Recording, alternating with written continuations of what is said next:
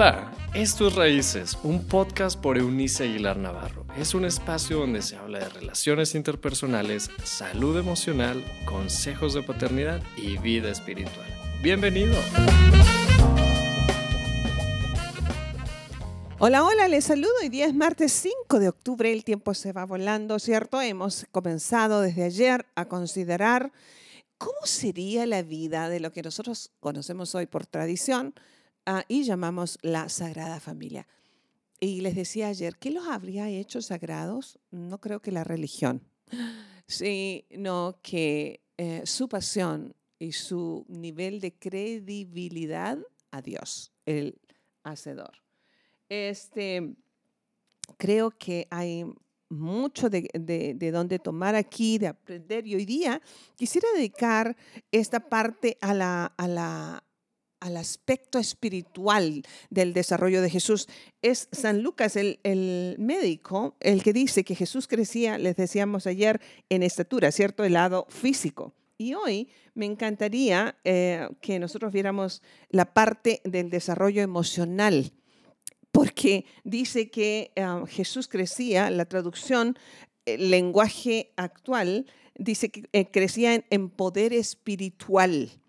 Hay otra versión que, ah, que, dice que crecía en estatura y en gracia para con Dios y los hombres. Bueno, eh, yo le llamo a esto, me gustó la, parte de la traducción como poder emocional y espiritual, porque creo que podemos aprender lecciones interesantes para la formación de nuestros hijos, más allá de la edad que ellos tengan mientras vivan en casa. Por lo general, nosotros, este, al nacernos un, un bebé, eh, bueno, planeamos cuestiones que tengan que ver con lo material. No sé, en el mejor de los casos, la educación intelectual. Hay personas que tienen los recursos financieros suficientes como antes de nacer un bebé ya están inscritos en cierto colegio muy renombrado en el mundo. Y bueno, me alegro porque tienen, tienen los recursos. qué sé yo, a lo mejor piensan en eh, mejorar su código postal a partir de que nace un bebé, si acaso sus recursos se lo permiten, o por lo menos hay una familia ocupada en eh, cambiar eh, o poner un color especial en el cuarto del bebé por nacer. Eso me llama a mí la atención. Nada, escuche bien, nada de eso es necesariamente malo. No espero estar comunicándome correctamente en mis ideas al respecto. Nada de eso está mal pero nada de eso es imprescindible. Usted tiene que checar la, parte de la historia cuando está este, esta circunstancia tan particular de lo que nosotros llamamos esta sagrada familia viajando de Nazaret a Belén en un trayecto bastante largo para la época y en un, un medio de transporte em, bastante sui generis. ¿Quién quiere viajar en su último, en su último mes de embarazo en un burro por caminos agrestes? Eh, y más porque ellos iban a la parte de Belén em, que era como, como dificultosa porque tenía montañas y demás. Las montañas de Judea eh, tienen lo suyo como cualquier otra zona montañosa. Y además nace este bebito siendo el a ver, el creador mismo del universo. Dice San Pablo apóstol que en Cristo y por Cristo fueron creadas todas las cosas. Ese es el Cristo que no nació en la clínica fulana o mengana o en el hospital eh, de última generación, con la, tecnología de última generación, ni siquiera nació en un lugar pulcro, no nació en una casa con toallas calientes o, qué sé yo. El relato bíblico es, es, eh, interesante porque nos muestra un, cuadro bastante austero. Eh, hay un, lugar aquí eh, donde en la, en la, historia donde está una mujer dando a luz, híjole, a un, a un bebito eh, eh, José buscando un lugar donde descansar esa noche, seguramente María ya comenzando con los dolores de parto, no hay lugar en ninguna, en ninguna posada y en ninguna casa, porque en, en aquellos entonces em, era muy común que las familias se recibieran unas a otras, más en una situación particular como la que socialmente se estaba viviendo. El imperio romano había ordenado que todas las personas volvieran a su lugar de origen, o sea, donde había nacido eh, o pertenecía a su familia, para hacer un censo, anotarse y hacer un censo. Em, me encanta porque nosotros creemos que eso fue orden del imperio, pero en realidad era Dios promoviendo todas las cosas que debían pasar. Belén era el lugar donde se había profetizado que nacería el Mesías. Y recuerden que José y María eran de Nazaret. Así que Dios movió a esos padres en las circunstancias más inaceptables, si quieres, para que naciera el bebito según la profecía, perdón, y se cumplieran los tiempos de Dios. Así es, nosotros podemos culpar al gobierno, podemos culpar este, a los padres, podemos culpar a la economía, podemos culpar al, al, mesonero, al hotelero que, era, que no, nos, no los dejó entrar, podemos culpar a tu familia, a la familia de tu cónyuge o a ese cónyuge que te abandonó, qué sé yo. Tenemos suficiente material humano para culpar. Buscamos, cuando nos encontramos en situaciones difíciles, nosotros buscamos naturalmente un culpable. Pero era Dios promoviendo las circunstancias para que se comprendiera que su palabra se cumpliría sí o sí, a su manera, no a la nuestra. Y entonces, el judío común, y hasta el día de hoy le sigue pasando, el, judío eh, tradicional esperaría que su Mesías naciera en un palacio y que fuera un guerrero. No pasó ni lo uno ni lo otro. Jesús nació, el, Cristo nació en un pesebre, en un lugar donde comían los animales y descansaban allí, oliendo a estiércol, insalubre, donde no había gel antibacterial para María ni para José, no había una partera. Puedo imaginarme a José asustado. Y decía yo ayer, ¿Cómo a pesar de todo eso le llamamos hoy Sagrada Familia? ¿Por qué le llamas Sagrada Familia? Usted no tiene idea de lo que repite probablemente, pero sabe que lo hace sagrada el que le siguieron creyendo a Dios más allá de sus circunstancias.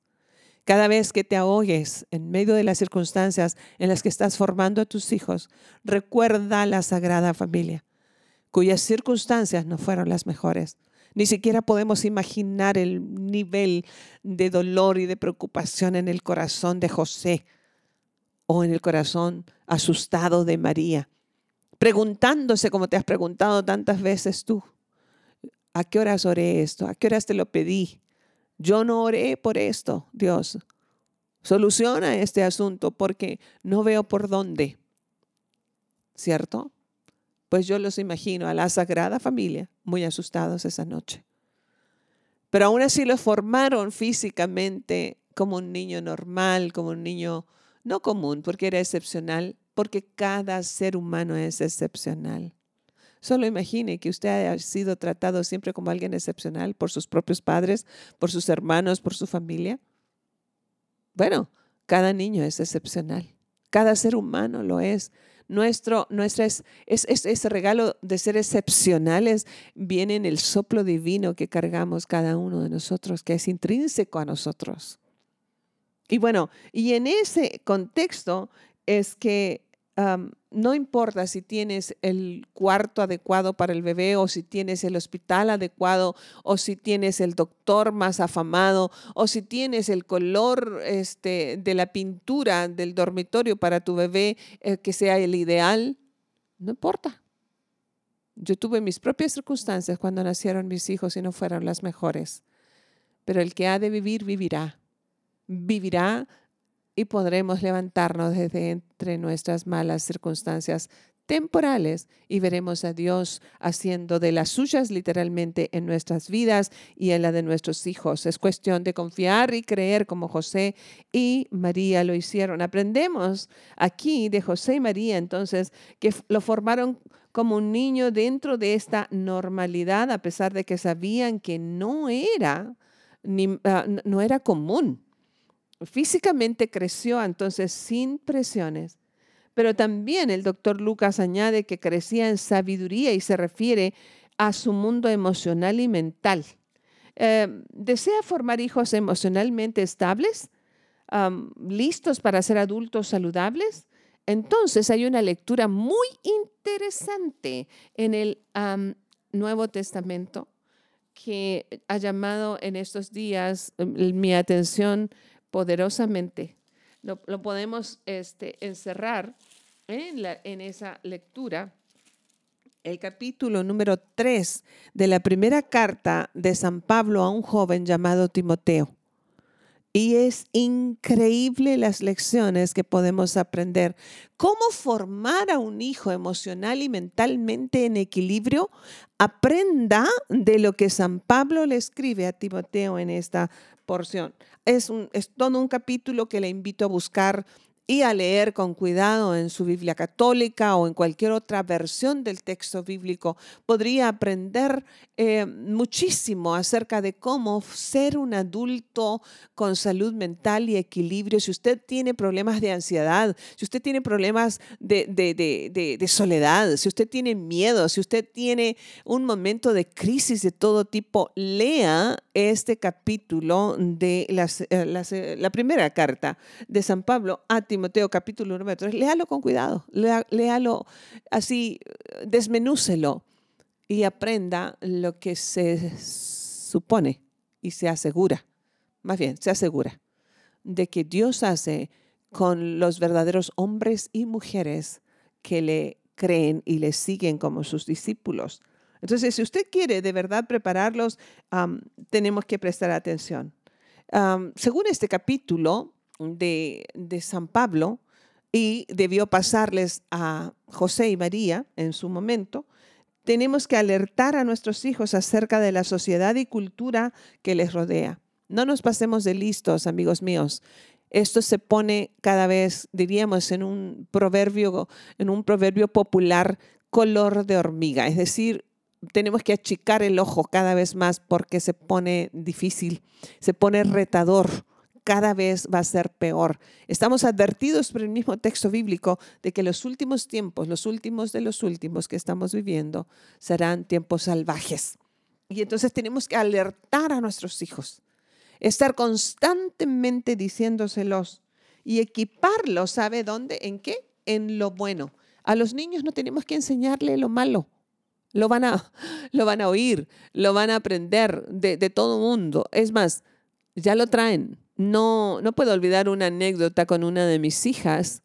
Tenían tal vez un año, ocho meses, si acaso dos años, y mm, estaban caminando por una casa que, por cierto, estaba vacía. Y el dato es importante porque entonces no había muebles y no había dónde esconderse excepto unas cortinas que había en una, en una área de la casa, en, en un ventanal había unas cortinas pesadas.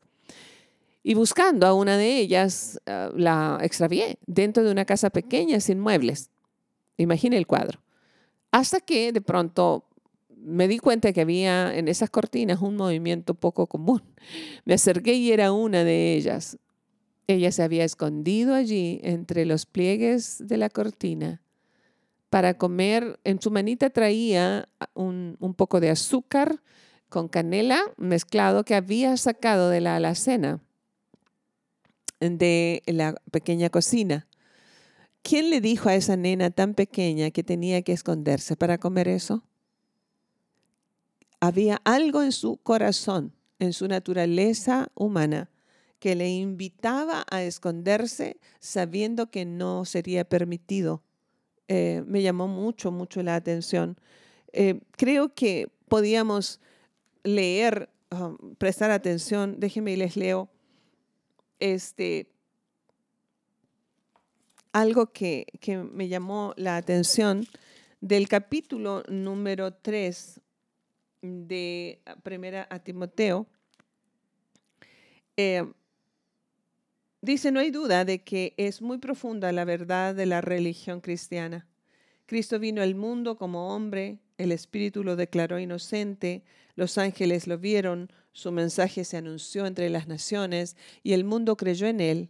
Fue llevado al cielo y Dios lo colmó de honores. Me, gusta mucho la manera en que el, escritor nos lanza en un par de verdades tan elementales como esa, todo el Evangelio respecto de lo especial que era ese niño, eh, cómo lo prepararon entonces José y María para encontrarse con una realidad dolorosa allí, este, con, una sociedad herida, con una sociedad en pobreza extrema, donde habían enfermedades físicas y degenerativas impresionantes.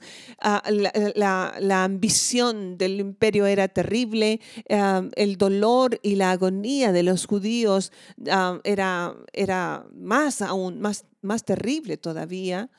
el sentido de miseria era profundo y eh, tuvieron que prepararlo en salud mental para enfrentarse. ¿Y cuál fue el secreto? El secreto está justamente en lo que el doctor Lucas nos dice que los, los padres del Cristo hicieron de manera natural. Eh, el, el verso 39 del capítulo número 2 de San Lucas dice, por su parte, José y María, cumplieron con todo lo que mandaba la ley de Dios al criar a su hijo y volvieron a su pueblo de Nazaret en la región de Galilea. Es decir, ¿cuál fue el secreto de la salud mental del Cristo? Que María, porque esta era una labor que competía a las mujeres, María se dedicó a enseñar lo que José aprendía en la sinagoga, donde los maestros de la ley enseñaban a los, solamente a los varones, José tenía que traerlo y enseñarlo a su mujer, y su mujer lo enseñaba a sus hijos. Así que ese era el orden que tenían entre los judíos. María tomó esa enseñanza y la enseñó a tal grado que se grabó en el corazón del Cristo. Enseñe a Cristo, muestre a Cristo a sus hijos desde siempre es eh, Pablo diciendo a Timoteo en esa porción a la que hice mención hace un rato, que era notable el hecho de que su fe fuera tan impresionante, siendo tan joven. Pero una fe dice que aprendiste de tu abuela Loida y de tu madre Eunice. Eh, eh, es decir, había sido enseñado motivado y contagiado por la fe de estas dos mujeres en su vida. A Cristo le pasó lo mismo. Sus padres lo enseñaron en todo lo respecto o lo referente a la ley de Moisés. Haga que sus hijos, los tuyos, mis nietos hoy, tus nietos, tus, tus alumnos, a quien mentoreas, quienes, los niños que están en tu vida, los jóvenes que están en tu vida, los quieres preparar como adultos de bien, entonces haz que memoricen a Cristo, es decir, el texto bíblico. Que le vean a usted imitando a Cristo. Una de las causales de rebeldía más grande que vemos en los jóvenes respecto a Dios y a los principios de bondad es que en esta intensa incongruencia de unos padres que leen la Biblia en el mejor de los casos, conocen la Biblia si son más sofisticados, o van a una congregación, sea católica romana o una evangélica tradicional, o de la religión que usted practique, se saben las formas religiosas, pero su lengua es una lengua llena eh, de maldad llena de vulgaridad, llena de quejas, llena de gritos, llena de insultos. Eso rompe el corazón de los hijos y se preguntan, ¿dónde quedó Dios? Entonces, enseñe no solamente a memorizar la escritura, pero que le vean a usted imitando a Cristo. ¿Sabe? Enséñele a amarse a sí mismo. Eso es enseñar a Cristo. Enséñele a amar a sí mismo al prójimo. Cristo dijo, se van a, amar, van a amar a los demás como se aman a ustedes mismos. Enséñele a perdonar 70 veces 7 a diario. Enséñale a dar sin reservas y sin miedo, o enséñale a dar a pesar de su miedo. Enséñale a honrar en todo tiempo a sus padres, sea que estos lo merezcan o no, porque eso es una siembra para sus hijos. Eso es enseñar a Cristo. Es lo que estoy mencionando da salud mental. Enséñale a honrar y a respetar al gobierno independientemente de la injusticia que le rodea. Eso fue lo que pasó con Jesús. Enséñele a visitar a los que están enfermos, a orar por los que están en la cárcel, a ser generoso en, los, lugares eh, de, de, hogares de ancianos, de niños huérfanos. Eso es enseñar a Cristo. Enseña a Cristo mientras les enseña a ser bueno y bondadoso, a ser amable. Enseña a sus hijos a ser honestos y trabajadores. Enséñeles a ser fiel a su cónyuge, viendo cómo sus propios padres son fieles el uno al otro. O si usted está ah, en, una situación de divorcio o separación, enséñele a su hijo a no guardar rencor, no hablando mal del padre o madre ausente. Y enséñele a su hijo a ser una persona veraz. Todo lo que es enseñar a Cristo no tiene que ver con formas religiosas, tiene que ver con un estilo de vida, ¿se fija? Eso es lo que María y José, o José y María, la familia sagrada, enseñó al Cristo y dice que él crecía en sabiduría. Crecía, si bien ah, cuidado en lo físico y en su salud mental y espiritual, fue enseñado en la verdad de Dios, es decir, en Cristo. Nosotros, tú y yo, tenemos la misma posibilidad y por lo tanto nuestros hijos eh, estarán con sólidos cimientos para enfrentar a este mundo que cada vez se pone más retador, donde a lo malo ya se le llamó bueno y a lo bueno ya se catalogó como malo. Usted puede defender la salud mental de sus hijos de esa manera, enseñando y mostrando con su congruente vida a Cristo. Dios y Padre, no hay manera de que nosotros podamos engañarnos. Danos de tu sabiduría para poder sembrarla en la vida de nuestros hijos. Te pedimos capacidad sobrenatural para ser congruentes entre nuestro credo y nuestro estilo de vida. Que cuando tengamos afanes, ellos nos vean ir a ti primero antes de vociferar que cuando nos vean tristes, nos, aprendan de nosotros a llorar primero contigo, a, a, encontrar consuelo en ti, para ir con ellos y contar la historia de cómo superamos nuestras tristezas y nuestros miedos, confiándote um, nuestros temores a ti. Enséñanos, Señor, a tomar decisiones prudentes de asumir la responsabilidad de la salud mental y espiritual de los nuestros, que también nuestra familia puede ser sagrada porque te tenemos, porque también nosotros tenemos hijos que son tus hijos y que vienen con un propósito de bien para su generación. Gracias por tu verdad. En el nombre del Padre, del Hijo y del Espíritu Santo, que así sea. Mañana les recuerdo, tenemos la segunda parte de la conversación acerca de sueños en Conversaciones con Eunice, un formato que ahora ya usted puede también ver a través de YouTube. Eh, igual, entre a mi página, ahí usted puede accesar a esto y les escucho y veo. Entonces, mañana, si Dios quiere, y volvemos el jueves, Dios mediante, para seguir con esto de ah, qué aprendemos de la Sagrada Familia. Hasta entonces, chao, chao. Gracias por habernos acompañado en este episodio de Raíces. Te invitamos a que te suscribas en la plataforma de tu preferencia y también que puedas compartir este contenido con aquellos que están en tu mundo. Puedes seguir conectado a través de la página web www.euniceaguilar.com. También en Facebook búscanos como Eunice Aguilar y en Instagram como arroba Eunice Aguilar N. Nos escuchamos en la próxima.